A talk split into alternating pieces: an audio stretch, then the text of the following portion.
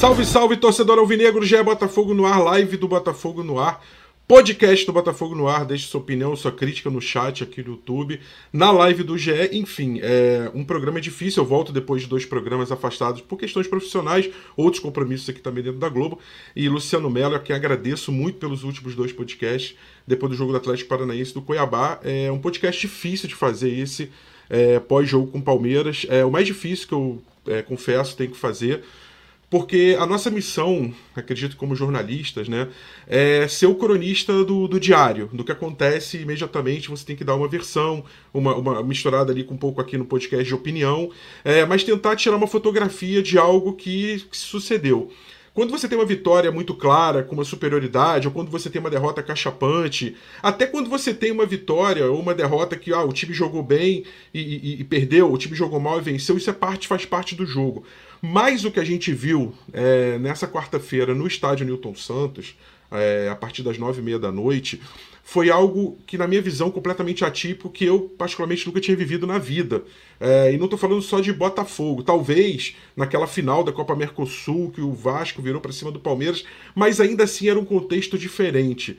É, o que me passa a impressão num primeiro momento, o que fica para mim de sensação, é de que se alguém quisesse resumir o que foi o Campeonato Brasileiro do Botafogo em uma partida, essa partida é perfeita para resumir. É um primeiro tempo, barra primeiro turno, avassalador do Botafogo, em que ele abre 3 a 0 e podia abrir 5, como o Botafogo abre uma vantagem, fazendo o melhor primeiro turno da história dos pontos corridos, é, mas de repente se vê duvidando da sua própria capacidade a partir de erros pontuais na segunda etapa, uh, se vê com uma quebra, uma queda de confiança e com uma quebra de confiança interna de alguma maneira, uh, e aí começam a aparecer problemas, começam a aparecer questões de arbitragem que marcam também o segundo turno do Botafogo, mas sobre as quais o Botafogo não pode se apoiar único exclusivamente, porque mesmo com esses problemas de arbitragem, o Botafogo tem a chance de matar o campeonato em, em algumas rodadas, como teve a chance de matar o jogo aos 36 do segundo tempo, quando o Tiquinho, infelizmente, acaba perdendo a penalidade. O Botafogo se desmonta, se desmorona e toma simplesmente é, três gols é, numa sequência inacreditável, é, numa no momento assim que deixa todos perplexos, em choque. Eu acho que a, a palavra melhor é essa. Os torcedores do Botafogo hoje estão em choque ainda com o que aconteceu.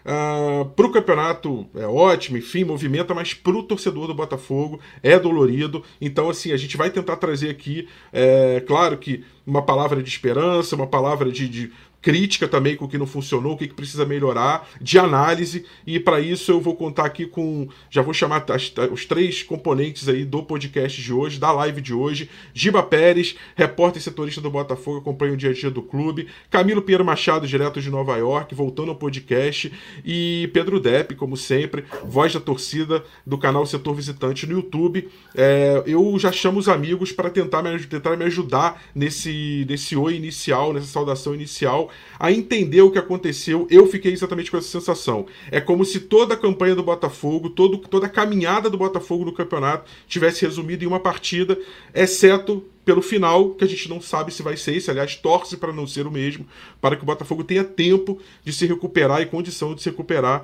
é, e não, não acontecer o desfecho que foi a partida, levando um gol à virada no, no, nos últimos instantes da partida, na verdade, no último lance. Giba, é, bom dia para você aqui na live, para quem estiver ouvindo o podcast, bom dia, boa tarde, boa noite, meu amigo. É, me ajuda a entender o que aconteceu nesse Botafogo 3, Palmeiras 4, primeiro tempo 3 a 0 Botafogo, segundo tempo 4 a 0 Palmeiras. Bom dia, Rafa, bom dia a todo mundo acompanhando na live, bom dia, Dep, bom dia, Camilo. E bom dia, boa tarde, boa noite para quem vai ouvir isso depois gravado. É, é difícil explicar a sensação desse jogo, né, cara?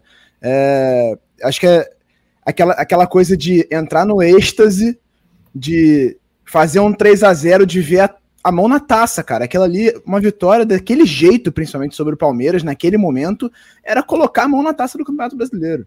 Era abrir nove pontos com uma rodada a menos, ainda, óbvio, o Bragantino poderia encurtar depois, mas é, era uma resposta muito forte à, à, oscilação que vinha acontecendo, né? O Botafogo é, foi, foram colocadas algumas dúvidas em cima do time ao longo das últimas rodadas por conta do mais dos resultados do que propriamente do desempenho do Botafogo, mas aquele 3 a 0 no primeiro tempo era uma resposta muito forte, ó. A gente tá aqui, o título é nosso, a gente não vai abrir mão. E aí o que acontece no segundo tempo, acho que muito além do, do, do da arbitragem, né? Acho que o lance é discutível, mas muito além da arbitragem, o que acontece no segundo tempo, eu acho que é, é inexplicável, é inaceitável e é muito frustrante para o torcedor o que aconteceu no segundo tempo no estádio Newton Santos ontem. Bom dia, Rafa. Bom dia, Giba. Camilo Pedro Machado de volta ao podcast Nova York, a quem eu chamo para esse momento de análise, reflexão, de tentar entender é, o fenômeno que foi esse Botafogo 3, Palmeiras 4. Esse é daqueles jogos, Camilo, que é, vão ficar marcados para sempre na história dos dois clubes do Campeonato Brasileiro. É um jogo que nossos netos, bisnetos vão ouvir falar e vai passar lá no, no Premier Retro e no Sport TV Retro, no baú do esporte, é, por anos e anos. É, a partida em si foi um partidaço, foi um confronto de dois times que jogaram muita bola, cada um a seu momento. Uh, mas a verdade é que para o torcedor alvinegro fica a frustração é, de uma queda brutal de desempenho e de problemas que acabaram, na minha visão, condicionando um pouco é, essa queda, né, Camilo? Bom, bom dia para você é, aqui no nossa, na nossa live, no nosso podcast. Bem-vindo de volta. Bom dia, Rafa. Obrigado. Bom dia, Pedro. Bom dia, Giba. Bom dia, amigos e amigas botafoguenses que estão acompanhando agora ao vivo na live, que vão ouvir depois também. É, eu quero mandar um abraço primeiro para o torcedor, para a torcedora que foi ao estádio de Newton Santos ontem. É, e aí estamos representados pela voz da torcida, pelo nosso Pedro Depp. Acho que quem foi ao estádio deve ter vivido é, emoções é, inéditas. Estou muito é, curioso e ansioso para ouvir o Depp daqui a pouco. É, e para o torcedor e para a torcedora que acompanhou na TV, também está muito impactado. Eu, eu admito, eu, a gente, claro, vai tentar fazer uma autópsia aqui do, do jogo, do que aconteceu, né, do, do evento, né, da, da, das mudanças de, de, clima e de situação que uma virada como essa é, proporciona.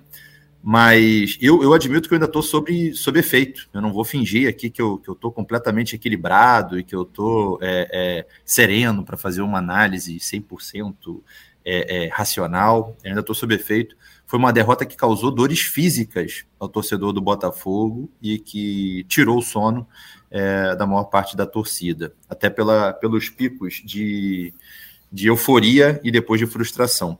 E acho muito difícil, e já vou levantar para depois a gente é, é, é, é, dissecar mais, eu acho muito difícil explicar, explicar tudo o que aconteceu por questão técnica, física e tática. Acho que o Botafogo, eu não estou preocupado com o Botafogo fisicamente, taticamente e tecnicamente. O Botafogo deu um baile de bola no primeiro tempo. O Botafogo já tinha é, feito uma boa partida contra o Cuiabá. O Botafogo não tem é, dificuldades em criar chances de gol. É, o Botafogo fez um golaço ontem de jogada ensaiada com o Tietê, é, explorou a velocidade, que é a principal arma do time no, no, no terceiro gol, é, também no primeiro gol, mostrou técnica dos jogadores. O problema hoje, agora, é emocional e mental, e foi isso que fez o time é, é, é, provocar, ter tantos erros, tanto individuais quanto coletivos.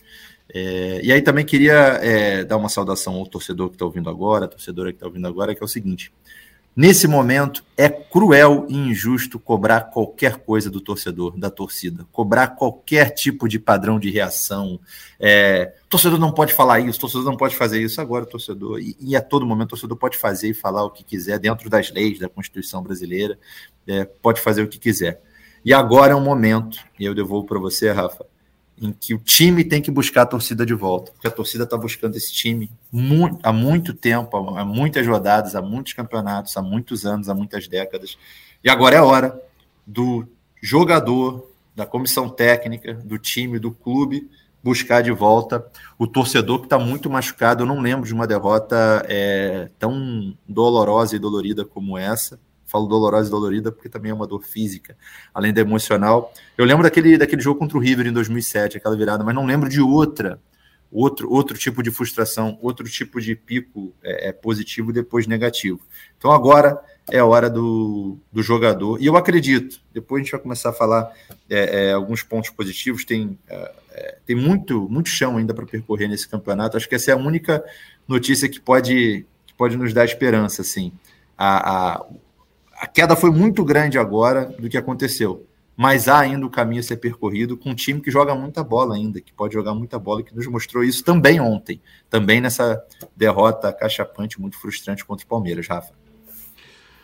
É, é interessante esse ponto que o Camilo tocou, porque eu senti dois movimentos da torcida entre o jogo do Cuiabá e o início do jogo do Palmeiras, que foram aí três dias, né, desde o domingo até a quarta-feira. No primeiro momento, na segunda, muita gente desconfiada, gente que tinha comprado ingresso antes, feito check-in antes, devolvendo, inclusive. É, mas de repente, na terça-feira, a coisa parece que começou a virar, o torcedor voltou a acreditar e muito rapidamente esses ingressos já foram esgotados. É, ao mesmo tempo, as organizadas anunciaram a união das baterias né, no mesmo setor, e isso teve um impacto muito claro para quem foi ao estádio. É, os cânticos todos uníssonos sempre, puxados do mesmo lugar. É, a torcida comprando muito barulho. É, há, um, há, um, tempo eu não via a torcida é, assim com aquele ânimo tão renovado e cantando uma música atrás da outra, no embalo do time e embalando o time numa relação é, que, que um alimentava o outro. E o primeiro tempo, a tônica foi um massacre do Botafogo. É, e eu falo que reflete um pouco o que foi o primeiro turno, porque eu acho que o torcedor voltou a viver aquela sensação do, do, do famoso caiu no tapetinho já era, que, que, que, a gente fala muito do tapetinho campo, mas na verdade o tapetinho é a atmosfera do Newton Santos, é a torcida que, fez, que fez, foi a torcida que fez isso naquele primeiro turno mágico de 11 vitórias, além da vitória contra o Bahia no início do retorno. Então a gente parecia estar tá vendo aquilo de volta, né, Depp? E de repente, quando volta do intervalo, o Botafogo volta num, num grau um pouquinho abaixo, mas ainda assim naquela de controlar o jogo, tomou um gol no início e tal. E de repente, a partir dos 30 e poucos minutos, com a expulsão do Adrielso ali 34, 33, o, o Tiquinho, pênalti 36, ele, ele acaba perdendo e o jogo começa a sair da mão do Botafogo. E, e acho que o clima também na arquibancada é, reflete isso com uma, uma frieza muito maior, é, um choque. Acho que o torcedor em choque ali. É, passa pra gente, Depp, um pouco do que, que você viu, do que, que você sentiu é, nesse, nesse Botafogo 3, Palmeiras 4.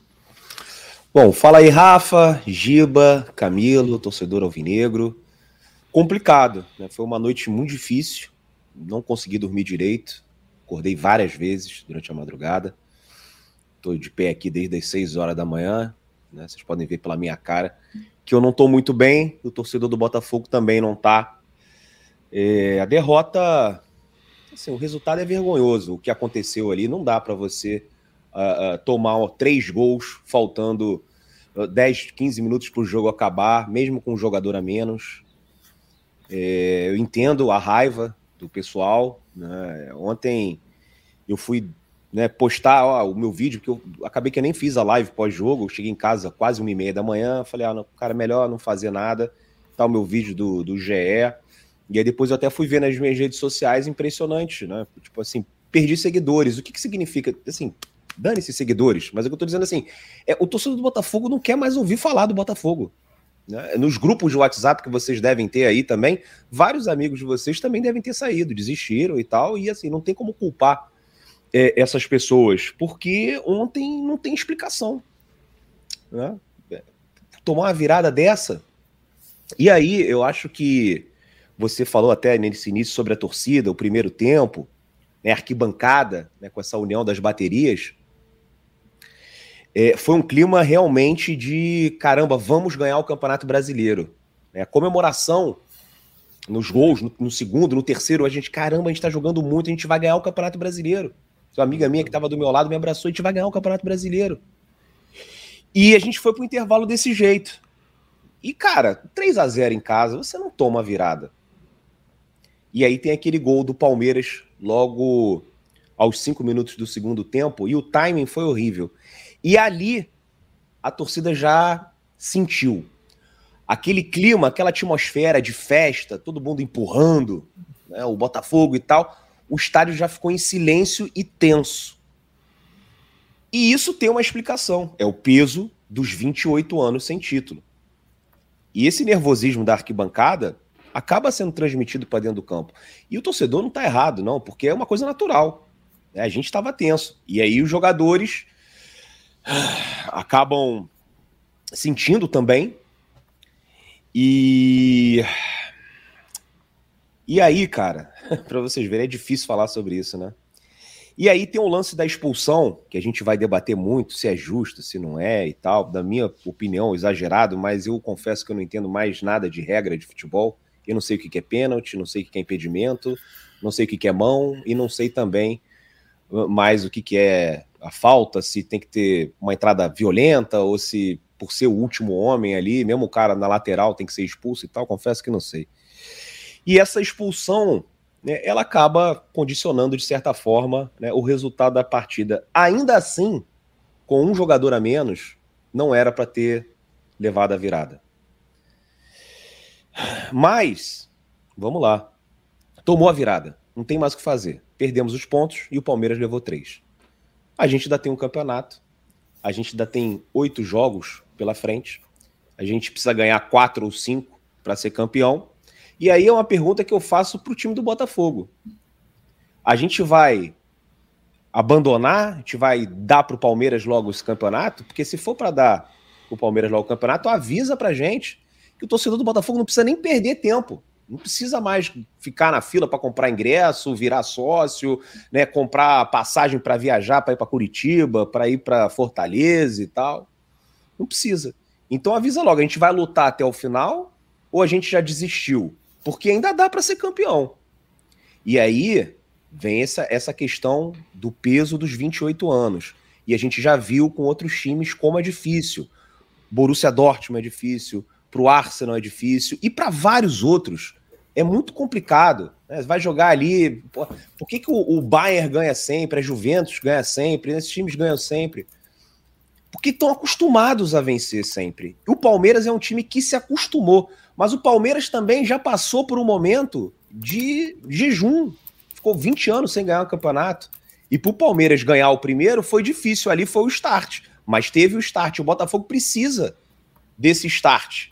O Botafogo precisa ganhar um título para acabar com isso. E agora a gente vai ter, como disse o Camilo, emocional para levar esse campeonato, para competir pelo menos até o final, porque pelo que eu vi no primeiro tempo, tem. Agora, pelo que eu vi no segundo tempo, não tem. Então, é assim, como torcedor do Botafogo, a gente fica aqui sem saber o que fazer. Né? Não sei se choro, não sei se dou um soco na parede, não sei o que, que eu faço. Né? Não sei se eu tento reunir forças e, e vou para o próximo jogo para apoiar o time. Ninguém mais sabe o que fazer. E quem tem que dar essa resposta, como o Camilo também falou, é o time. O time que tem que puxar a torcida. E não sei se eles vão ter esse emocional, né? De conseguir reverter essa situação. Passa também por ter agora uma comissão técnica inexperiente, né? Os caras que fica, ganhar um campeonato brasileiro não é fácil. Ganhar um campeonato brasileiro fazendo feijão com arroz, quando o outro técnico sabe fazer uma lasanha, sabe fazer uma parmegiana, sabe fazer um prato mais sofisticado, mais elaborado, é difícil. Então é, é uma situação terrível que o torcedor do Botafogo está vivendo. E ainda assim somos líderes com três pontos de vantagem, que na verdade são quatro, porque se o Palmeiras ganha e o Botafogo perde, o Botafogo ainda continua na liderança pelo número de vitórias. Eu, sinceramente, não sei mais o que fazer. A gente vai debater aqui os erros, e foram vários erros. A gente pode criticar o PR, né? Enfim, é, acho que é, é, um dos podcasts mais difíceis. Assim como ontem também foi muito difícil o Rafa pegar o celular e gravar, né, tentar mostrar é, o mínimo de serenidade depois de um resultado como esse, que entra aí para a galeria dos mais vergonhosos da história do Botafogo. Giba, a conta, a matemática, ela é simples, é, você tem que pegar o número de jogos que faltam, multiplicar pelos pontos que você consegue chegar, e o Botafogo hoje pode chegar a 83, o Palmeiras, com o jogo já mais feito, pode chegar a 77. Essa diferença de seis pontos, ela em tese não é por si só, a tese não, ela não é por si só suficiente, porque para o Palmeiras, porque o Botafogo tem uma vitória a mais, é o primeiro critério de desempate. Ah, então, na verdade, o Botafogo hoje po potencialmente estaria duas rodadas à frente do Palmeiras, é, está uma agora, né? É uma e mais um, né? Ele hoje, vamos dizer assim, se o campeonato fosse progredir dessa maneira, o Botafogo conseguiria ser campeão na penúltima rodada, uh, mas pagando o jogo que tem até, uh, poderia ser campeão uma antes, contra o Curitiba na, na antepenúltima. Mas isso tudo é especulação, porque o que a gente tem na prática, o que a gente está vendo na prática, é um Botafogo que no retorno, no recorte do retorno, e toda vez que a gente faz o recorte no retorno, a gente pega um pouco do Bruno Lage também, mas acho que hoje faz sentido a gente usar esse recorte. O Botafogo entrou em campo com a 15 melhor campanha. É, quase na beira da zona do rebaixamento do retorno e não fiz as contas ainda com essa derrota. Provavelmente é, tenha talvez entrar, vou até checar aqui entrada ali no Z4 do, do retorno. É, eu falo isso porque assim, é, o campeonato é, uma, é, um somatório, claro, e esse somatório deixa o Botafogo ainda numa boa condição. Mas é, algo tem que ser feito para estancar, eu vou usar um termo que eu usei lá atrás, na, era, na época do Bruno Lage, algo tem que ser feito para, estancar essa sangria, né, Giba? Assim, é, a resposta em campo parecia estar sendo dada no primeiro tempo, ou seja, bola o Botafogo tem, capacidade o Botafogo tem, física, técnica, tática, como ponderou bem o Camilo, mas algo precisa ser feito urgentemente. É, falta pouco tempo, falta um mês para o campeonato acabar e faltam oito jogos, ou seja, resumindo, falta uma Copa do Mundo, vamos botar assim, né? É como se fosse começar uma Copa do Mundo agora e essa Copa do Mundo vai apontar um campeão e o Botafogo tem a vantagem de uma rodada ou duas, se você considerar os jogamentos que ele tem na frente. É, o que, que o Botafogo tem que fazer, o que, que ele tem que pensar, como que ele tem que encaminhar ali no dia a dia de treino, no campo bola, uh, no, no, na, das preleções do Lúcio Flávio. Lúcio Flávio que depois do jogo contra o Cuiabá falou contra o Palmeiras vai ser diferente, e a gente viu que foi diferente, entrou no primeiro tempo ligado, mas quando tudo isso acontece, o que, que você vira para o seu grupo e fala depois? Como é que você se dirige aos jogadores, uma vez que tudo aquilo que você pensava e que você até executou no primeiro tempo desmoronou no segundo? É, eu acho que o discurso simplesmente se voltar contra a arbitragem, embora de certa forma justo também, ele não é por si só suficiente para é, unir um grupo e fazer ele, ele o famoso CT-CT, né, contra tudo e contra todos. Eu acho que só isso não é suficiente. Eu acho que está faltando é, um pouco mais de cabeça é, e o Botafogo vai ter que remoer, vai ter que é, é digerir é, e, e, ver se consegue superar seus próprios fantasmas. Gil. É, cara, eu acho que entra. A gente, nas últimas derrotas contra o Cuiabá também, mas principalmente ontem, o que pesa muito pro Botafogo até aqui, nesse segundo turno, é o emocional. Parece um time que quer que o campeonato acabe logo, né? E eu entendo, porque são 28 anos, é um peso de 28 anos. O Camilo, que acompanha diretamente os esportes americanos, vai conhecer a frase que eu falo agora: nunca subestime o coração de um campeão. Então, quando você está enfrentando um time que é o Palmeiras, é um time que está acostumado a vencer, como o Depp falou você precisa estar tá concentrado o tempo todo. Você não pode entrar no segundo tempo achando que querendo que acabe logo. Assim, o Botafogo pareceu voltar para o segundo tempo querendo se livrar do jogo. Tipo, pelo amor de Deus, acaba logo que eu quero segurar esse resultado. E aí eu acho que entra nisso, entra um pouco no fato de que você tem de um lado um técnico com capacidade muito grande, experiência muito grande de se adaptar e fazer alguma coisa diferente para mudar esse jogo, né? E, e, o Lúcio Flávio não tem a experiência necessária para isso nesse momento, então ele vai sofrer, ele vai ter que aprender ao longo do campeonato. Mas eu acho que o principal para o Botafogo nesse momento é as lideranças do elenco precisam acalmar os ânimos e entrar nesse discurso do contra tudo contra todos, de que a arbitragem está perseguindo a gente, que, que querem tirar o nosso título. Para mim é o pior a se fazer nesse momento, porque você coloca na cabeça desse grupo de que não é, não é culpa deles, primeiro ponto, e é culpa deles a gente está falando de o segundo turno inteiro, são 12 jogos, né? 11, 12 jogos. O Botafogo são 11 porque tem um jogo atrasado, mas são 11 jogos em que você não consegue estar fazendo uma campanha de rebaixado. Você tem campanha pior do que, sei lá, o Fluminense que está um mês jogando no campeonato de sacanagem, é, pensando na Libertadores, que o Fortaleza que está aí três semanas também pensando na, na Sul-Americana. Então, é, não é um lance pontual aqui, outro ali. Não é a arbitragem. A arbitragem não explica a derrota de ontem. Você consegue jogar com a menos e não tomar três gols em 15 minutos. Você teve a chance de matar o jogo no 4. É óbvio, pô, o tique acontece de errar pênalti, faz parte e tudo mais, mas o Botafogo teve a chance de matar e não foi competente o suficiente para matar e não conseguiu segurar. Não, a, a, expulsão do Adrielson não explica o Murilo entrar completamente livre na segunda trave e fazer um gol aos 54 minutos. Então o Botafogo não pode comprar esse discurso de contra tudo, contra todos que estão querendo roubar a gente. Eu entendo que é frustrante é, se você olha aquele lance do Adrielson e entende que aquilo foi um erro. É frustrante, você fica irritado, você não quer que. É, você acaba é, comprando essa coisa de que o árbitro prejudicou o Botafogo, mas esse discurso só vai atrapalhar um time que precisa ter controle emocional na reta final do, do campeonato. O que falta para o Botafogo nesse momento é controle emocional. Ele precisa manter a calma e entrar nos jogos muito concentrado do início ao fim. Ontem faltou concentração no segundo tempo. O time não conseguiu. Antes da expulsão, já teve o gol do Hendrick com cinco minutos. O Palmeiras já teve umas duas ou três chances antes da, da expulsão do Adrielson. Então, já voltou diferente antes da expulsão. Não, a, a expulsão não foi é, completamente determinante para a virada.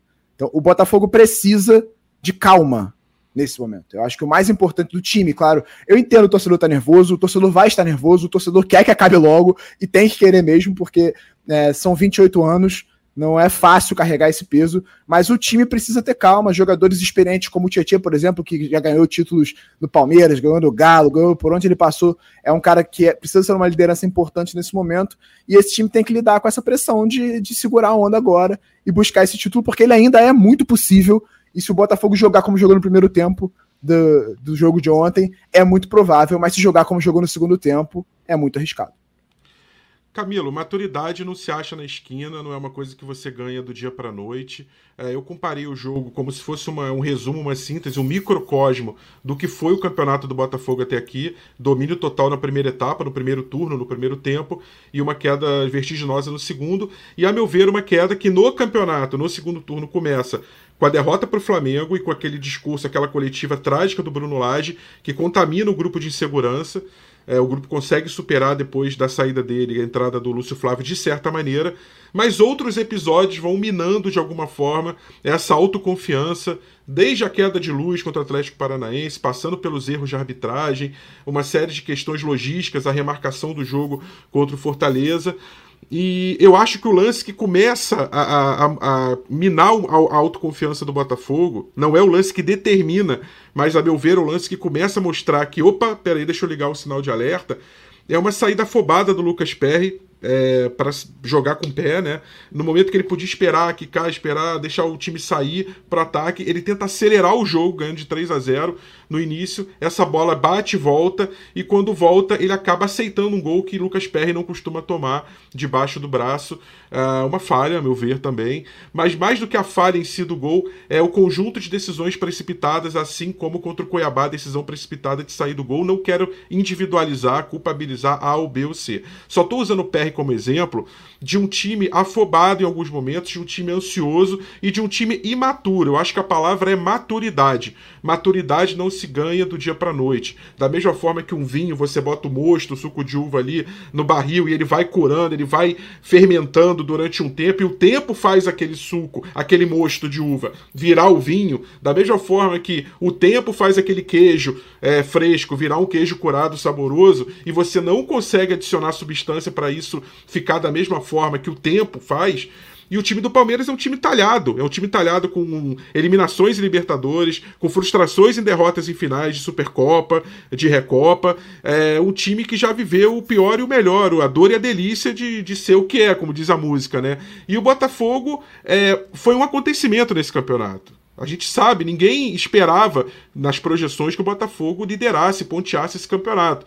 Então, de alguma forma, a gente está falando de um time que é, surpreendeu e que encantou a todos e que deixou o torcedor sonhar com algo muito bom, com justiça, com justiça, jogando bola. Só que, é, talvez nesse momento final, da reta final do campeonato, é, esses fantasmas começam a sair do armário é, e essas fissuras, essas fendas da imaturidade começam a aparecer de várias formas, por vários lados, e aí o Botafogo começa, a meu ver, a mostrar por que, que não é fácil ser um time campeão. É, ser uma equipe campeã de um ano é diferente de ser um time campeão. E entendo que o Botafogo tem potencial de ser um time campeão daqui a 5, 10 anos, como eu falo assim, ao longo de muitas temporadas, de muitas conquistas, se talhar um time campeão, se talhar um time maduro, é, cascudo. Hoje o Botafogo não é e não tem como ser. Não tem como ser porque é algo que você cria com o tempo. Por exemplo, você cair depois de uma falta e valorizar fazer cera quando tem que fazer, pressionar a arbitragem quando tem que pressionar, é, controlar o timing do jogo, desacelerar quando for preciso, enfim, é muita coisa que um time precisa ter para ganhar um campeonato com tranquilidade. Ainda isso tudo dito, a gente teve sim campeões no Brasil e no mundo que conseguiram superar isso e, e levantar o título Leicester na Inglaterra. Não estou comparando Leicester com a história do Botafogo, estou falando de time. Uh, a gente teve o próprio Atlético Mineiro depois de 50 anos sendo campeão é, com um elenco, um grupo muito forte, mas também com muitos momentos de dúvida na campanha e conseguiu superar. Então, assim, eu acho, Camilo, tem essa impressão de que a gente está falando de um time que precisa amadurecer. E que ainda vai ter tempo. A diferença, eu falo, a diferença do jogo para o campeonato é que o jogo acabou 4 a 3 para o Palmeiras. O campeonato não necessariamente vai acabar com o Botafogo perdendo a competição no fim. Ele pode usar essa reta final como experiência, como forma de se talhar, para ainda se recuperar no campeonato. Mas acho que é fundamental a gente botar em perspectiva que é, há uma diferença entre uma equipe que vem disputando campeonatos e vem se talhando emocionalmente para momentos de altos e baixos e é capaz de se recuperar no vestiário, como Abel falou na coletiva, e uma equipe que em algum momento que de, de dificuldade passa a duvidar de si própria e deixa a insegurança se abater. Né? Então, Rafa, eu acho, você citou aí é, a palavra é, é, é culpa, é, e eu acho que, que nesse momento, nesses momentos drásticos, as palavras têm muito significado. As palavras é, é, têm significados profundos. Do Botafogo, o que, o que me fez ficar muito mal depois da partida, além, claro, do resultado, além do roteiro do jogo, foi o sabor final de uma reclamação de arbitragem, de uma coisa é, óbvia, antiga e que vai ficar quando, na verdade, é, eu prefiro trocar culpa por responsabilidade. Acho que faltou ao, ao, o jogador do Botafogo ontem, a comissão técnica do Botafogo ontem. Acho até que o Textor tinha que fazer. Acho normal o que o Textor fez, tá? Acho normal. Não quero falar. Acho que o Textor nem é um assunto na partida de ontem, assim. É, como acho também que a arbitragem é um assunto menor na partida de ontem em relação ao que o Botafogo fez no segundo tempo.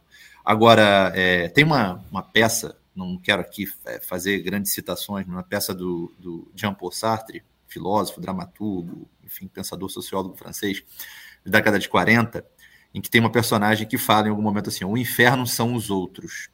E isso, isso marcou muito a dramaturgia é, é, depois, a partir daquilo. que ele queria falar e mostrar que, na verdade, na nossa natureza humana, a gente tem a, a, a, sempre o, a tendência em responsabilizar seres externos aos problemas que a gente tem, problema que nós e, e, e, nisso, para sair disso também, né? Para sair dessas soluções, a gente, só a gente pode sair. Então, assim, a, a expulsão do, do Adrielson, para mim, foi super exagerada e realmente é muito relevante a partida. Claro que é, você não tem. Agora, não explica, não justifica. É, e aí a gente vai falar de responsabilidade. O jogador do Botafogo agora precisa se responsabilizar.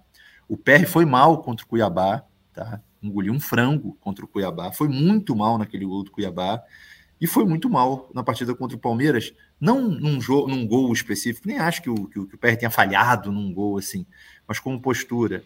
É, às vezes tem um momento para fazer cera, às vezes tem um momento para não fazer cera. Às vezes tem um momento para acelerar e para desacelerar. Achei que ele errou tudo, estava confuso. Faltou maturidade, de certa forma, até inteligência para o PR como faltou maturidade para outros jogadores do Botafogo. Eu queria é, é, destacar um momento do, do, lance, e eu falei isso, eu estava sozinho na sala, né, desesperado no jogo de ontem. O Tiquinho ia bater o pênalti ontem e começou uma treta absolutamente desnecessária. Aquele era um momento para não ter treta nenhuma. O Tiquinho vai bater um pênalti ali para abrir 4 a 1 e acabar o jogo e acabar o campeonato. Era simples, era um pênalti, o melhor jogador do campeonato. Estava fazendo uma ótima partida. O Tiquinho fez um primeiro tempo de almanaque ele ia bater aquele pênalti ali.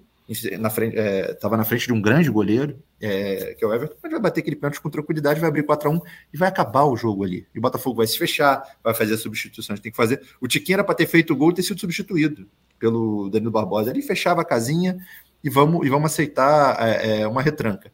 Não, o Tietê com o Cuesta, no momento em que o Tiquinho estava batendo o pênalti, vocês podem reparar, o Tietê ainda estava discutindo com os jogadores do Palmeiras um clima completamente confuso para aquela cobrança de pênalti ali. Claro, isso não tira a responsabilidade, responsabilidade não culpa do Tiquinho, que ainda é o melhor jogador desse campeonato. É, mostra com a bola no pé uma, uma, uma condição é, primorosa de jogo, mas perdeu o pênalti. Na verdade, o Tiquinho perdeu os dois pênaltis mais importantes do Botafogo no ano, contra o Atlético Paranaense e contra o Palmeiras. Quando acaba um jogo como esse, que é vergonhoso para o jogador do Botafogo, eu sinto falta de que assumam-se as responsabilidades. É o seguinte, olha só, bota... e acho que o Lúcio Flávio, de certa maneira, fez isso um pouco. Claro que não remedia nada, mas do jogador do Botafogo, falou, olha só, bater no peito e falou o seguinte, a gente mandou muito mal hoje, e a gente vai voltar, a gente vai dar a volta por cima. Se for ir para cima do árbitro, ficar falando de uma expulsão, em que o Adrielson deu uma entrada temerária, irresponsável, imatura, o que o Adrielson fez foi imaturo. Ele podia. O Adriel, acho até que podia nem ter dado falta, tá? Tem, tem, tem o Voaden talvez não, não tivesse dado aquela falta ali. Agora, a maneira como o Adrielson entra, continuando o movimento do, do, pé, é totalmente imprudente. Podia ter acertado, podia ter sido, podia ter sido aquele é, aquele, aquele cartão vermelho mesmo que não ia ter VAR, não ia ter nada, ia ser só expulsão. É, então o Botafogo erra, pô, o, o, Tietchan no momento do gol cai é, tentando cavar um, uma falta ali, fica com o jogador meio, depois os jogadores vão reclamar com o juiz numa falta, depois chega o, replay, é, é, é chega a ser patético, porque o Tietchan se desmonta sozinho.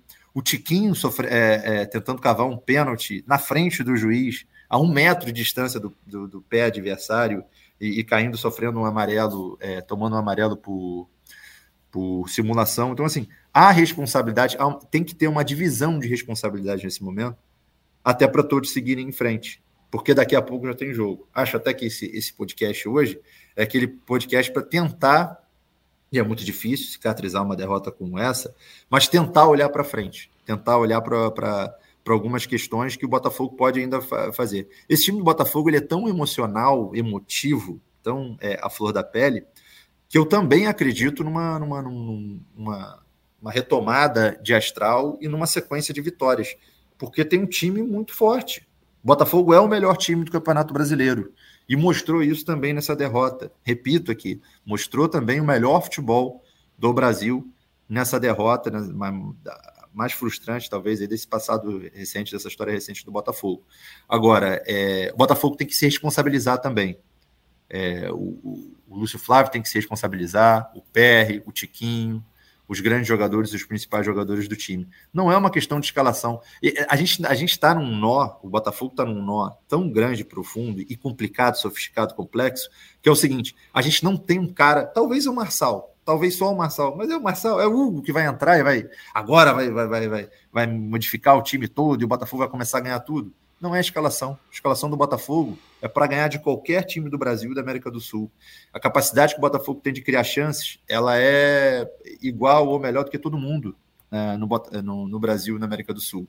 E aí eu queria levantar uma outra questão que é o seguinte: o Botafogo fez um primeiro tempo é, em que fez 3 a 0 mas podia ter feito 6 a 0 Podia ter feito 6 a 0 Podia ter, foi o melhor de primeiro fato... tempo. Olha, Camilo, foi a melhor etapa do Botafogo no campeonato. Eu arrisco dizer, não vi nenhum tempo, nem passado nem segundo, que o Botafogo tenha anos. jogado que jogou. Não, nos não últimos lembro, anos, não nos últimos anos, mas assim, era talvez para ter feito mais. A gente, a gente estava, a gente, e aí todos juntos, tá? A gente estava achando legal algumas, alguns lances que depois fizeram falta. Sempre faz falta, sempre faz falta.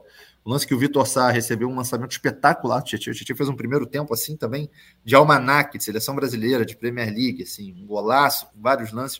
O Vitor Sá driblou o goleiro, podia ter passado por Júnior Santos ou ter feito o gol sem goleiro, perdeu o gol. O Júnior Santos perdeu dois gols, quase na cara do gol ali, não pode perder também. Depois perdemos mais chances, o Júnior Santos perdeu uma outra chance no começo do, do segundo tempo. E aí, é, acho que o que tem que ficar na, na, na cabeça do, do, do jogador é o seguinte: a maneira como o Botafogo tomou o primeiro gol, e aí eu, pô, eu, eu me identifico total com que o, com que o Depp falou, de que o, o primeiro gol do, do, Palmeiras, a maneira como foi, já dá aquela esfriada. Porque é o PR saindo muito mal, uma reposição desastrada, horrível, é, é, é, é nada inteligente. O, o, o Hendrick vem com todo o conforto do mundo. O Botafogo oferece um tapete vermelho para o Hendrick. O Hendrick driblou o Marlon Freitas e o Tietchan num toque só, mas é um drible meio. O Botafogo estava passivo ali. O Adrielson em nenhum momento dá o combate. É... E, e, o Adrielson acho que precisa voltar a, a, a caprichar mais, a se concentrar mais, é, tanto na posição quanto, quanto, na questão de atitude. E aí, um prime... aquele gol que você fala assim: caraca, o Botafogo tá mole. E aí depois o Botafogo toma uma, uma enxurrada de chutes a gol. E aí o torcedor fica assim: opa, tá aberto, tá aberto demais, tá aberto demais. E aí eu tô, tô e aí depois, enfim, aí tem questão da expulsão, questão toda. Acho que o Botafogo uh, é, foi prejudicado pela arbitragem, mas nem de perto, e estou muito feliz com os colegas aqui de podcast é, que não estão colocando isso à frente é, do que foi o Botafogo no segundo tempo. Se o Botafogo tivesse sido, tido dois expulsos, mesmo assim, não justificaria o que aconteceu. E aí eu realmente eu, eu quero que o Botafogo, gostaria que o Botafogo, o jogador do Botafogo, se responsabilize pelo que aconteceu. E isso em nenhum momento aconteceu após a partida de ontem. Já tem outro jogo agora. Já tem outro jogo agora. Continuo com esperanças, porque o Botafogo tem muito futebol ainda. Mostrou futebol. Agora, eu queria mais responsabilidades internas do que culpabilidades externas, do que aquela aquela, aquela enxurrada de culpas. O inferno são os outros. Não fui eu, a culpa não foi minha. Coitado de mim, fui prejudicado por algo que não sou eu. Gostaria de uma mudança nessa abordagem. Acho que tem que reclamar da arbitragem sim, sempre. É, adorei o que o Depp falou no, no, no último. Eu sou um, um, ouvinte assíduo, fã número um do podcast, além de participar às vezes aqui, é, que é o seguinte: tem que reclamar. Botafogo é prejudicado? Que isso? O torcedor agora não vai ter o direito de reclamar? É, que que é isso? O Botafogo é prejudicado se há muito tempo, há muito tempo. O Botafogo tem derrotas históricas que passam pela, pela arbitragem, sim, naquelas derrotas contra o Flamengo, naquela, naquela bandeirinha contra o Figueirense, na Copa do Brasil, enfim, e, e por aí vai. Agora, a abordagem tem que mudar. Esse não pode ser o primeiro assunto de um vexame como foi esse agora, Rafael. Até porque, Camilo, quando os jogadores vão ao texto, do grupo de 10 jogadores, é, pedir para que Lúcio Flávio e Carly sigam como representantes deles, eles, jogadores, se colocam como protagonistas e dizem: deixa que a gente resolve o campeonato, deixa que a gente leva essa história até o fim, está nas nossas, nas nossas mãos. Eles assumem o bônus do, do título, da vitória, do sucesso e o ônus de um possível fracasso. Né? Tá, está nas mãos deles, eu concordo 100% com o que você falou, mas Depp, não posso deixar de endereçar para você a grande questão da partida, porque ela vem causando uma grande divisão na torcida, é, muita gente colocando na conta da arbitragem do lance do Adrielson, explicando melhor o ataque na esquerda do Breno Lopes, o Adrielson chega, é, bate na bola de fato, o, o, a, o pé dele sobe e, e, faz uma, uma espécie de um, de um bloqueio, né? não chega a ser uma alavanca, mas um bloqueio, e logo depois ele puxa a camisa do, do Breno. É, inicialmente o Braulio nem chega a dar cartão, ele marca só a falta, mas o VAR pede para que ele reveja o lance. É, e aí, nas câmeras de replay do VAR, a maior parte delas é aérea. E eu vi hoje a súmula, é, ele falando que é, o, é, o VAR recomendou a revisão porque entendeu que foi uma falta tática, ou seja, a famosa último homem, não pela virulência, pela por, por ter sido uma falta tão agressiva, tão violenta, tão desqualificante, mas pela questão tática, porque o VAR entendeu que aquele puxão de camisa do Adrielson é, impediu que o Breno Lopes chegasse numa situação de clara e manifesta de gol, o que eu tenho sérias dúvidas. Na verdade, eu discordo, né? Só um eufemismo falar dúvida, porque ele não estava em direção ao gol, ele estava mais para lateral, e porque se ele tocasse a bola para o meio, a zaga do Botafogo já estava dando cobertura. No meu entendimento, houve um erro, sim. É um erro que condiciona muita coisa da partida. É, mas eu também não posso deixar de dizer sobre o pênalti bem marcado no Tiquinho, seis minutos depois, que o Botafogo poderia ter feito 4 a 1 e liquidado, mesmo com esse erro de arbitragem, mesmo tendo que jogar com 10 durante os 15 e 20 minutos finais de jogo, contando os acréscimos. Mas eu quero muito que você fale sobre isso, Depp, representando até essa insatisfação, essa grita, é, a meu ver, coerente, justa da torcida, embora concordando com o Camilo, acho que não podemos botar apenas na, nas costas da arbitragem essa derrota do Botafogo. O botafoguense ele meio que se sente constrangido de falar sobre arbitragem, porque criou-se uma narrativa há alguns anos é que a gente reclama sem motivo, né? Que é o chorão, que a gente tá ali e perdeu porque foi na bola, porque é um time covarde, porque é arregão, porque sei lá, não sei por quê. Mas nunca é por conta da arbitragem. A gente perdeu vários campeonatos com decisões muito polêmicas.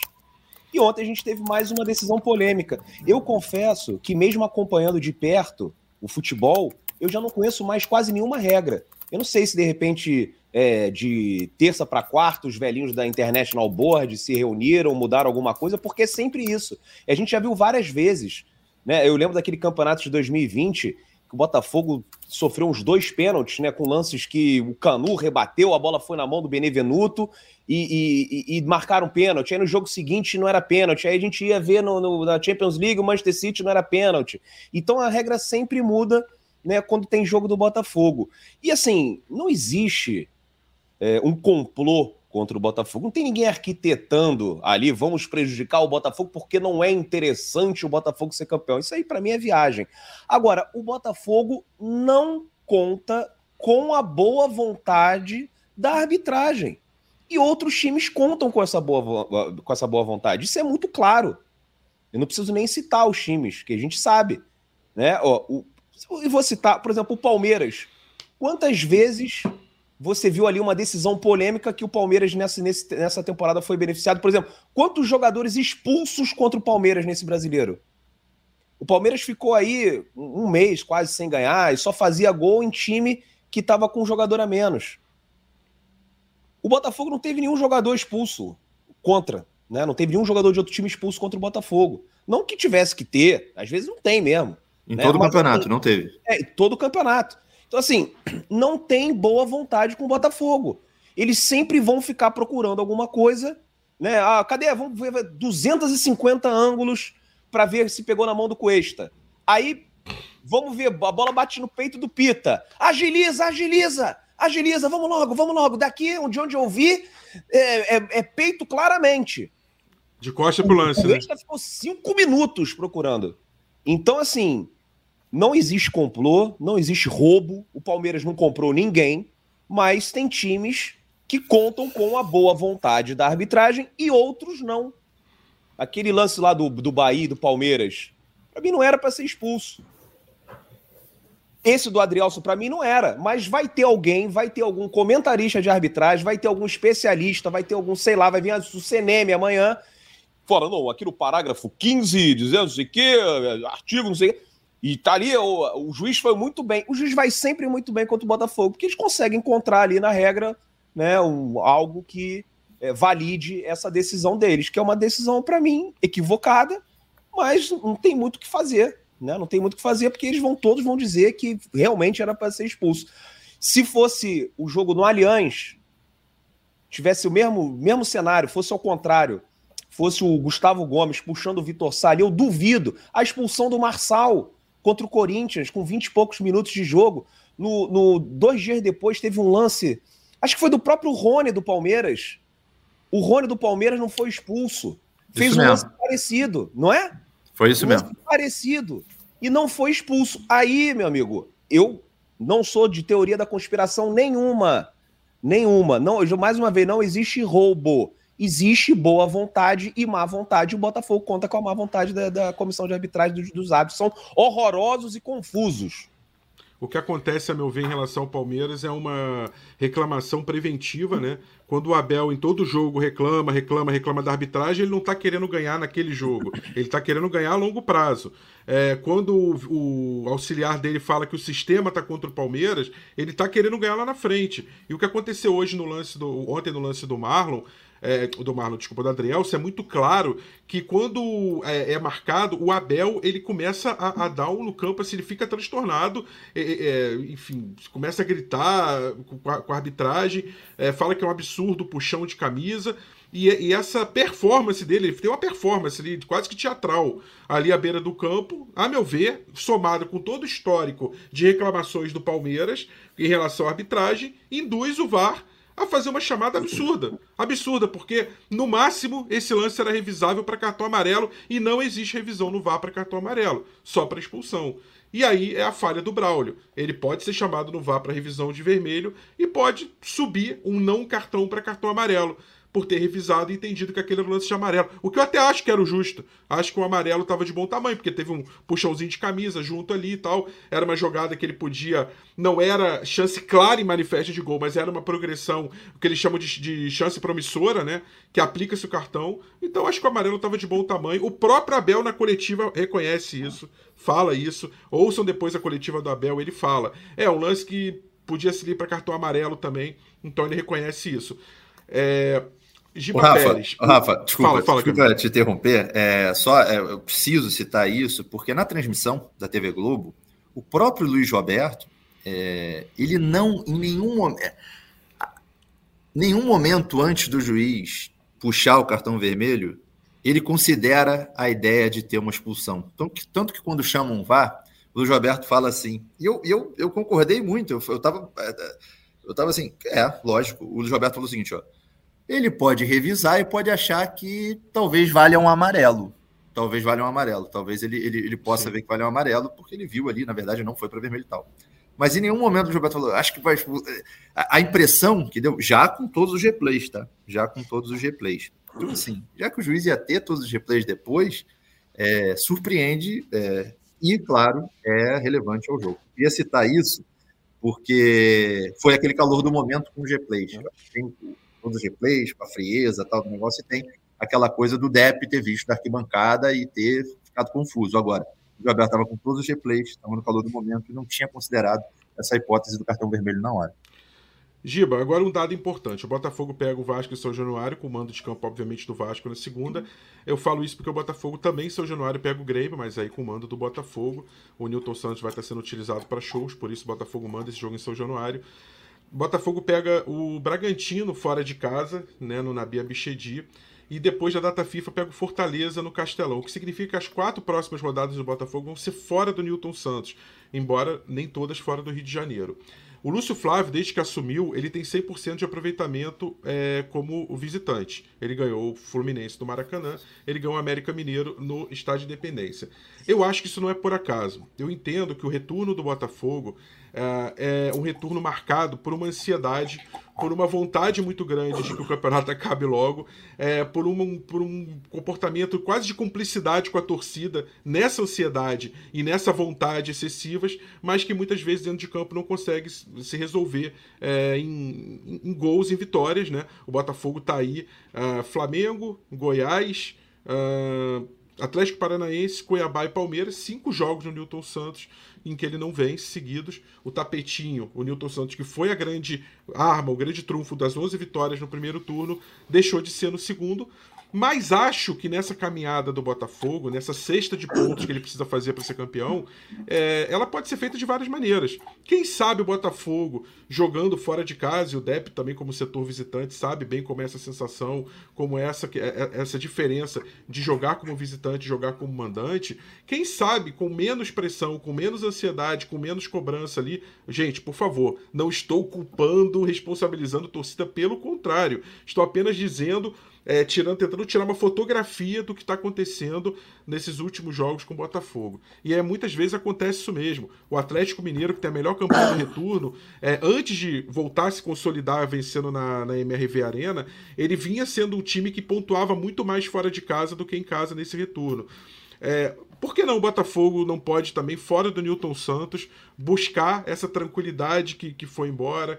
É, é, baixar um pouco essa ansiedade e retomar o caminho das vitórias. Será que pode ser por aí, Giba? É, será que a ausência do Newton Santos nesses quatro próximos jogos pode de repente trazer esse time do Lúcio Flávio um pouco mais de tranquilidade, por mais paradoxal que seja, você jogar longe da sua torcida, exceto contra o Grêmio, em que o mando vai ser dele, mas é, vai ser São Januário a partida.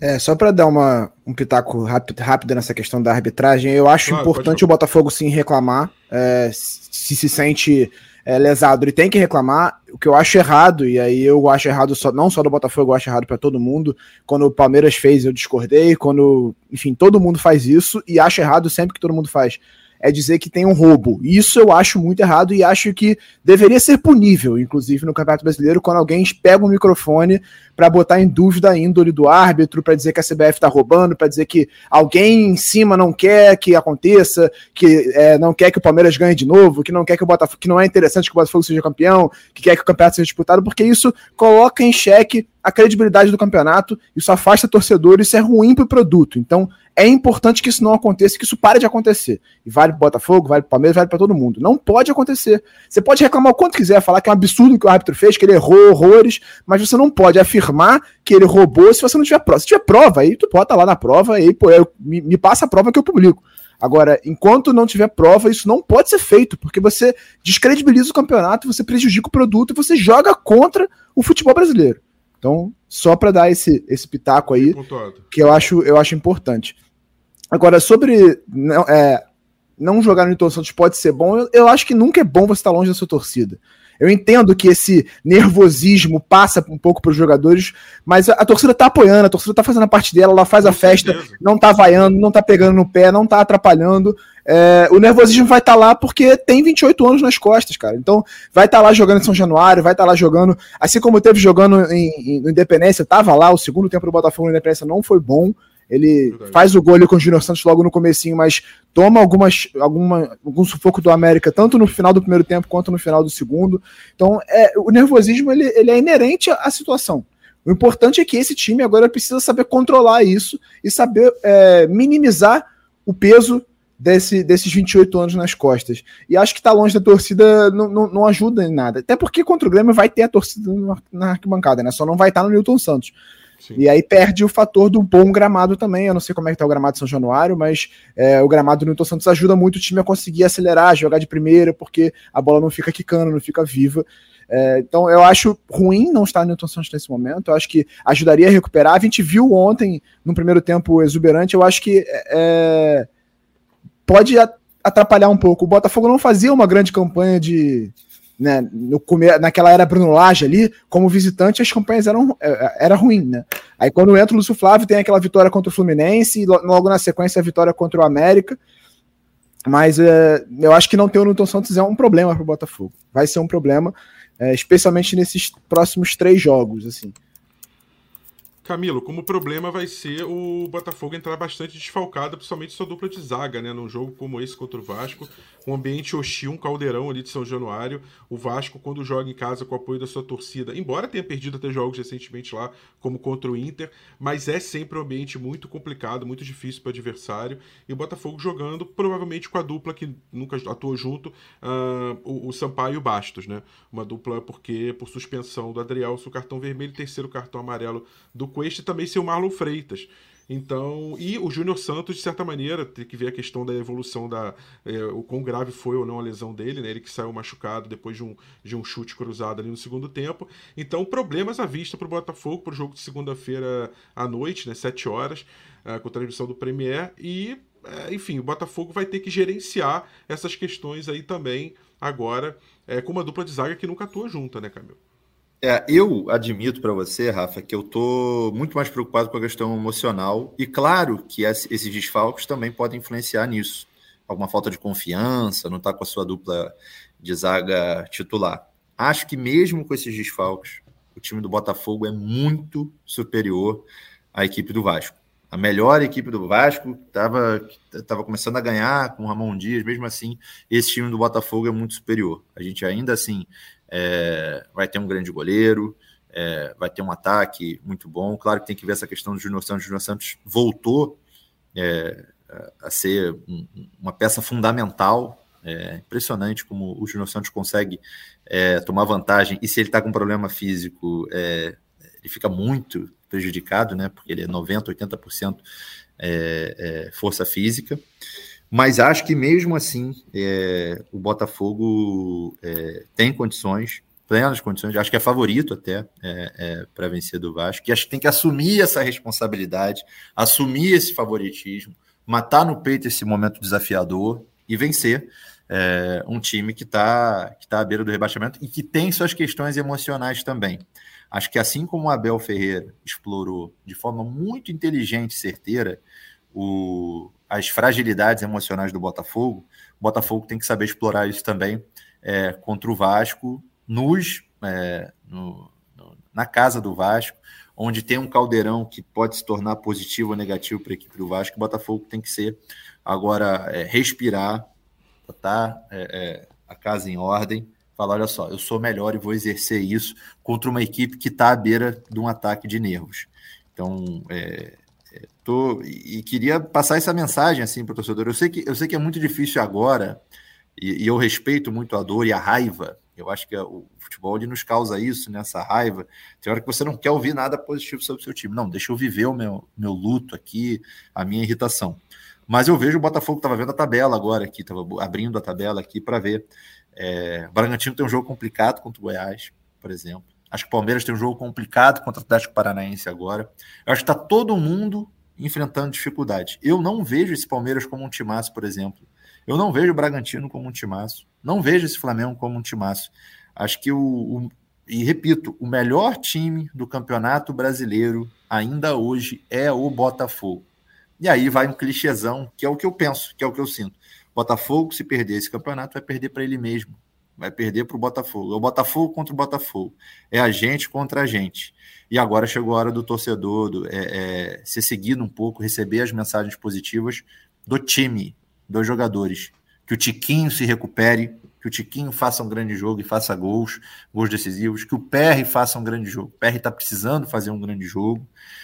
E é, se eu não confio nessa zaga reserva, ao mesmo tempo, eu fico levemente é, curioso para ver o Bastos. Acho que o Bastos deu pequenas demonstrações é, de potencial e qualidade quando, quando ele entrou, quando ele foi é, exigido. E fico preocupado com a saída do Marlon Freitas, que protagonizou momentos meio patéticos ontem no segundo tempo, um, um passe errado de forma irresponsável, faltou responsabilidade para o Marlon ali, uma piscadinha numa cavada. Eu não sei o que, que pensa o jogador quando faz um negócio desse. Tem é, a, a, transmissão da TV Globo, acho que tem mais de quase 50 câmeras, vai pegar qualquer coisa que você for fazer dentro de campo. É, e ele fazer isso é uma, acho até uma falta de, de respeito com, com, com, o próprio torcedor. Mas é um grande jogador, o Marlon Freitas. Ele é o responsável por momentos patéticos e também responsável por momentos incríveis do Botafogo naquele primeiro tempo. Vai fazer falta, acho que o Danilo Barbosa está muito abaixo dele tecnicamente. Acho até que há uma pequena possibilidade de botar o Tietchan de primeiro volante, depois o Gabriel Pires, mas acho que o Lúcio Flávio não vai. É, não vai botar pimenta nessa farofa, vai ser o feijão, arroz, a, a proteína, talvez até um ovinho, alguma coisa ali, mas não vai passar disso. É, e, e, claro, assim, acho que a gente tem que falar também, Rafa, é, é, acho que fica a reflexão. Muito fácil agora falar, o Lúcio Flávio, com essa cara de derrotado, não sei o quê, o Botafogo pegar todo aquele ranço que tinha do Lúcio Flávio no bolso jogar aqui agora. Mas é o seguinte: não há plano B, não há outro, não há outra. É, é, há um barco no mar ele vai chegar no pier. E acabou. Não vai ter outro capitão para. A gente não vai buscar outro cara para levar o barco. Vai ser o Lúcio Flávio que vai levar o barco. Então, é... não adianta agora pedir outro, ou pedir outra coisa, ou falar outra coisa, ou culpar o Lúcio Flávio por uma questão mística. Às vezes é uma questão mística. Ah, com esse cara aí na beira do campo não vai dar. Não, vai dar sim. Pode dar. Pode dar sim. É, é, é... O, o, Flamengo foi campeão é, é, é, com Andrade, que depois não, não, não, não, vingou como técnico. A gente vê outras questões é, é de times que, que, conseguem levar sem, sem técnicos expressivos.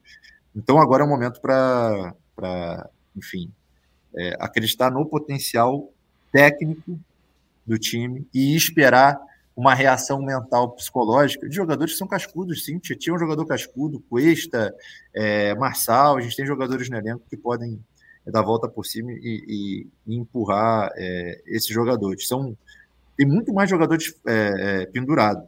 Acho que a partir de agora a gente vai ter desfalques, vai ter que saber lidar com isso, saber usar o banco de reservas também. É, então agora é, aquela a máxima do DEP, eu acho que vale até o fim agora. Não dá para soltar a mão de ninguém. O gol de, do título pode ser de qualquer um. Eu, eu sonhei com o gol do título, tá, gente? Só para vocês saberem. O gol do título, no meu sonho, é do Janderson, tá? Olha. Chute muito forte num rebote. É, não estava num sonho muito claro se era um empate, se ele fazia o gol de empate, aquele ponto estava, se era um gol da vitória. Mas estava claro o adversário, pelo menos? Não estava claro o adversário, mas eu tenho na minha Ih. cabeça que o jogo vai ser contra o Curitiba. O jogo do título vai ser contra o Curitiba. E repito, não tem um grande time é, fazendo um grande futebol é, que não seja o Botafogo nesse Campeonato Brasileiro. Claro, campeonato aberto. Ah, e queria falar uma outra coisa para vocês é, e para os amigos, amigos que estão acompanhando a gente, a gente está com uma audiência super alta aí agora ao vivo. É, não acho que ontem tenha sido uma decisão do campeonato. Acho ao contrário. Acho que ontem a derrota do Botafogo ela proporcionou a abertura do Campeonato Brasileiro. Está aberta, está aberto o Campeonato Brasileiro 2023 só que agora só tem nove rodadas. Então agora quem tem time bom vai ter que botar para jogo, quem tem time ruim vai ter que se virar com o que tem, quem tem suas questões emocionais vai ter que se virar com isso também. Acho que está aberto o Campeonato Brasileiro a partir daquilo que chamaram de decisão. É interessante isso, Depp, já encaminhando para suas considerações finais, porque eu tenho percebido, e isso na, na imprensa, entre os torcedores, é, no discurso até de jogadores, muitas vezes, e técnicos, né? É, considerando, lendo o campeonato inteiro a partir do fim de um jogo. Quando, se você fizer esse exercício para trás e pegar os discursos, o que foi falado, o que foi projetado, é, no final de cada rodada isso muda. Já teve rodada que acabou, ou o Botafogo até sem entrar em campo, e vi gente falar: acabou o campeonato, o Botafogo é campeão. Já vi rodada que o Botafogo perdeu dois, três, aquela sequência do Bruno Lage, Botafogo com a vantagem de sete pontos, e o pessoal falando, acabou o Botafogo no campeonato. Eu vi ontem, no final do primeiro tempo, muita gente falar, acabou o campeonato, o Botafogo ganhou o campeonato. Como vi gente no final do jogo falar, acabou o Botafogo, não tem chance de, de ganhar mais o campeonato. Nada disso é verdade. Nada disso tem apoio factível. Porque simplesmente, se o Botafogo ganhasse ontem, como exercício, e abrisse lá os nove pontos, com uma rodada a menos que quase todo mundo, e o Botafogo perdesse do Vasco e do Grêmio, que não seria nenhum absurdo, e outros adversários diretos ganhassem seus jogos, o campeonato estaria aberto de novo. E as pessoas estariam dizendo que o Botafogo está rateando de novo. Então o campeonato é jogo a jogo. Tenho certeza de que, o, de que o discurso, de que o trabalho emocional é muito esse. Então, Depp, já nas suas considerações finais, projetando o que, que vai ser esse Vasco Botafogo São Januário, até se você puder passar um pouquinho de serviço aí pra galera. São poucos ingressos, né? 5%. Então a galera vai ter que correr aí para comprar. Não sei como é que vai estar tá a abertura, horário, mas para poder passar aí pro pessoal e qual a expectativa para esse Vasco Botafogo, segunda-feira, 19 horas, 7 da noite, São Januário. Bom, esse jogo, é, o Botafogo vai ter 5% da carga, são cerca ali de 900 ingressos. Os ingressos começam a ser vendidos amanhã, 10 horas da manhã, pela plataforma de ingressos do Vasco. Sobre o campeonato, é, concordo com o Camilo, agora está em aberto, mas ainda está favorável ao Botafogo. São três pontos, que na verdade são quatro. E aí eu entendo o torcedor do Botafogo tá com raiva, parar de seguir o Botafogo, parar de consumir podcast, live, é, pode fazer o que quiser. Né? Cancelou o sócio. Eu entendo nesse momento as reações mais diversas, porque cada um recebe é, é, essas emoções de uma maneira diferente. Mas eu queria deixar aqui uma mensagem que é a seguinte: o Campeonato Brasileiro ele não estava no meu horizonte e acho que não estava na maioria dos torcedores do Botafogo. Antes da chegada do John Textor, eu achava que o Botafogo nunca mais ia ganhar o Campeonato Brasileiro. Podia até ganhar uma Copa do Brasil, podia até ganhar até uma Libertadores, como quase ganhou em 2017. Se passa ali do Grêmio, jogo parelho, 0 a 0 e 1 a 0 A gente depois pegava Barcelona de Guayaquil e Lanús. Podia ser campeão da Libertadores, mas o brasileiro tava.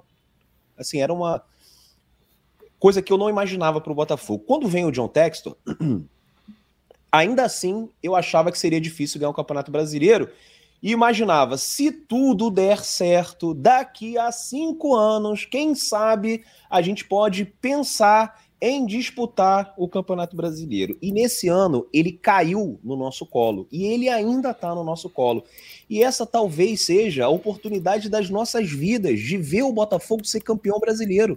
Porque no ano que vem o Palmeiras vem mais forte, Palmeiras tem eleição ano que vem, Flamengo tem eleição ano que vem, vem investimento pesado, o Flamengo já trouxe um técnico muito bom, que nesse ano não tem como fazer milagre, mas acho, acredito que uma pré-temporada o, o, o, Flamengo vai ser muito mais difícil do que esse ano. Né? O Palmeiras a mesma coisa, o São Paulo vai jogar Libertadores, vem mais forte.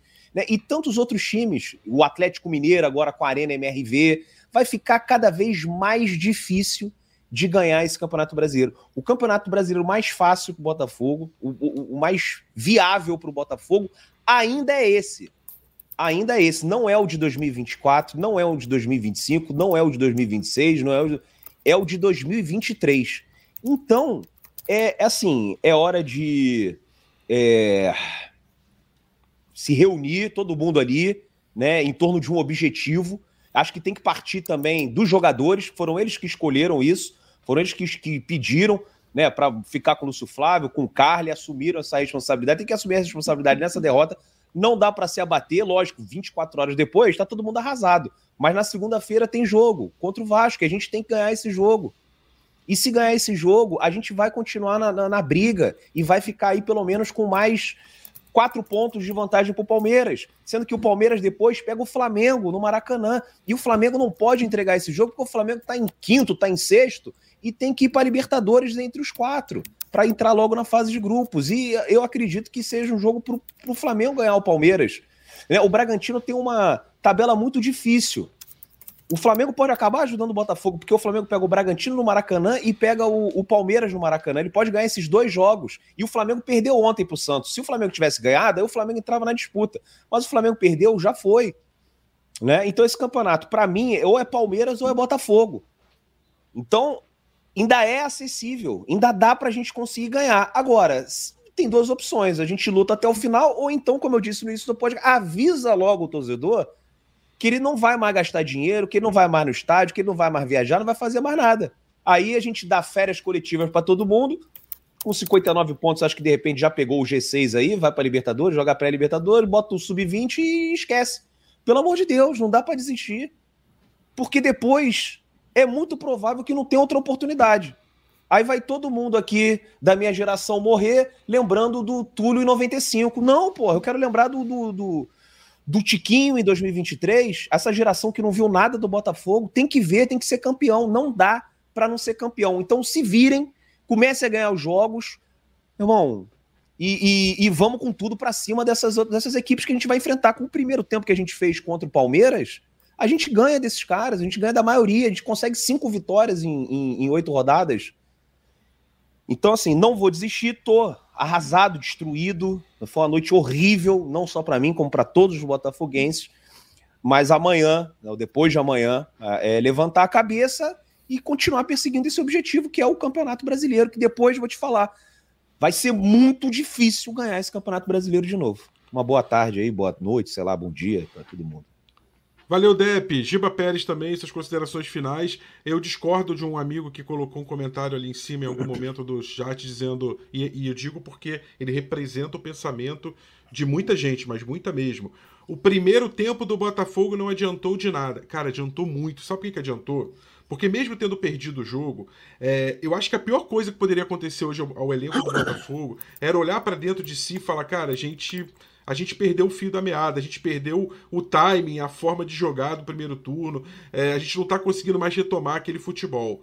Por mais que tenha conseguido contra o Fluminense em alguns momentos no primeiro tempo, contra o América também na primeira etapa, mas acho que a pior coisa seria esse elenco olhar para dentro de si e falar: eu não tenho de onde tirar para reagir. O primeiro tempo de ontem mostra que o Botafogo tem de onde tirar. O Botafogo tem qualidade, capacidade técnica, técnica, campo e bola, campo e bola para reagir e ser o melhor time do campeonato. Embora o psicológico seja uma grande questão, e a gente abordou isso aqui, tem abordado nos últimos podcasts e vai abordar demais até o fim, Repito, o Botafogo no primeiro tempo mostrou que tem campo e bola, que é competitivo, que é intenso, que tem repertório tático para conquistar o Campeonato Brasileiro de 2023. Ou eu estou viajando aqui, Giba Pérez, obrigado pela sua participação mais ou menos no Dia Botafogo. Não, eu acho que o primeiro tempo deixa muito claro que o Botafogo, eu concordo com o Camilo, o Botafogo ainda é o melhor time do campeonato. Eu acho que muita gente compara com o Arsenal, né, da última Premier League, mas vale ressaltar que não tem o Manchester City nesse campeonato. O Botafogo ainda é o melhor time do campeonato. O Botafogo mostrou que contra o principal concorrente ele joga mais bola se ele tiver o equilíbrio emocional e o controle que ele precisa ter agora na reta final do campeonato.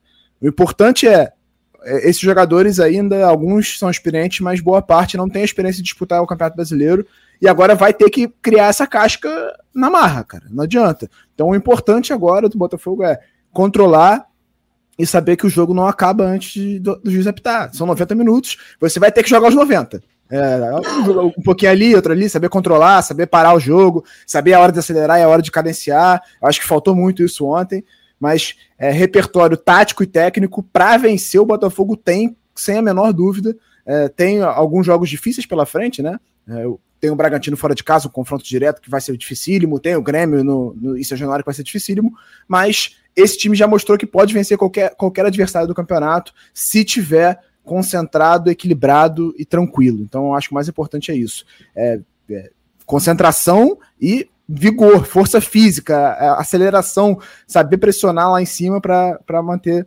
o bom desempenho que teve no primeiro turno, que teve no começo desse jogo agora e, e buscar esse título que é muito possível ainda. Eu diria que ainda é provável. Camilo Pedro Machado, obrigado mais uma vez pela sua participação direto de Nova York. Volte sempre. Eu quero fechar com uma reflexão contigo, pensando em alguns esportes que são divididos em sete, como por exemplo o vôlei, como por exemplo o tênis, nos grandes lances, que vão até 5 sets, né? Quem ganha 3 vence o jogo. Muitas vezes o time abre 2 a 0 toma um empate e precisa, ou um jogador, no caso do tênis, né? Uma dupla, e precisa encontrar forças para vencer o quinto set, que é mais curto, que é, é tudo ou nada. E esse time, esses jogadores, muitas vezes encontram. E os relatos deles todos têm um elemento que para mim é crucial e é o elemento que eles explicam como e de onde eles tiram força. Eles falam. Grandes campeões já deram esse discurso, já falaram, Novak Djokovic, Rafael Nadal no tênis, Roger Federer, uh, no, no, no vôlei, grandes seleções, a própria seleção brasileira, que é o seguinte: eu ganhei porque eu soube me perdoar. Eu soube perdoar as minhas falhas, entender, mas eu soube me perdoar o seguinte: eu não vou carregar a culpa pro próximo jogo. Eu não, eu vou aprender com os erros, mas acima de tudo eu vou me perdoar pelas minhas falhas. Eu acho que a grande mensagem que, de reflexão que pode ficar é que o Botafogo se perdoe pelas falhas, pela forma como se desconcentrou nos últimos jogos, no segundo tempo contra o Palmeiras, é, em, em, algum momento ali contra o Cuiabá, um lapso que acabou gerando o gol é, que saiba se perdoar e saiba dar a volta por cima, virar a chave, porque, como eu falei, campo e bola tá muito claro para mim que o Botafogo tem para ser campeão brasileiro. É, o Botafogo abraço, é, é, queria relembrar, obrigado Rafael, obrigado pela, pela, pelo convite. Tô sempre, sou um grande fã aí, um admirador, sempre uma honra estar aqui com vocês, amigos. É, a gente tem que lembrar, relembrar, o Botafogo amassou o Palmeiras é, na primeira metade da partida. Amassou o grande Palmeiras, o vitorioso Palmeiras, o cascudo Palmeiras. Amassou, deixou o Palmeiras tonto. E depois entregou o jogo, claro. É, você falou do, dos esportes americanos, de como as pessoas lidam com isso. Eu queria dar, dar um tchau na consideração final. Lembrar do. Eu falei do Sartre, vou citar outro filósofo, mas esse do esporte mesmo, e também grande técnico, talvez dos grandes técnicos da história da, das ligas profissionais de qualquer esporte, o Greg Popovich, técnico do San Antonio Spurs. É, ele, naqueles títulos do San Antonio, com Tim Duncan, com, com Manu Ginobili, no último quarto das partidas, quando o jogo engrossava naquelas séries finais, principalmente contra o Miami, do LeBron, é, em muitos momentos ficou marcado o Greg Popovich falando para os seus jogadores: é, It's supposed to be hard. That's supposed to be hard. É para ser difícil mesmo, gente. É para ser difícil. A gente estava 20 pontos, os caras baixaram para 5, para 3 que é o que está acontecendo agora com o Botafogo. O Botafogo abriu 30 pontos se fosse um jogo de basquete. Ah, não, ninguém vai pegar o Botafogo mais. Agora diminuiu para 3 pontos. Opa, agora tem jogo para 4, 5 pontos, se for fazer uma comparação. Agora é hora de, de um olhar para a cara do outro. Gente, é para ser difícil mesmo. E a gente tem que encarar esse desafio. Não dá para querer que termine logo. Não dá. Tem mais nove competições, nove jogos. É muito jogo ainda. O Botafogo disputa muito ponto ainda. 9, 18 e 27. 20 pontos possíveis daqui para frente. Tem muita possibilidade para ser campeão ainda. E eu, Camilo Piero Machado, aqui de Nova York, ainda acredito e ainda acho que eu vou pegar um avião para ver o Botafogo campeão brasileiro 2023. O Campeonato Brasileiro não foi decidido. O Campeonato Brasileiro, ao contrário, foi aberto para outras possibilidades. É para ser difícil mesmo. Eu acredito muito nesse título do Botafogo ainda, Rafael. Obrigado pelo convite para estar aqui.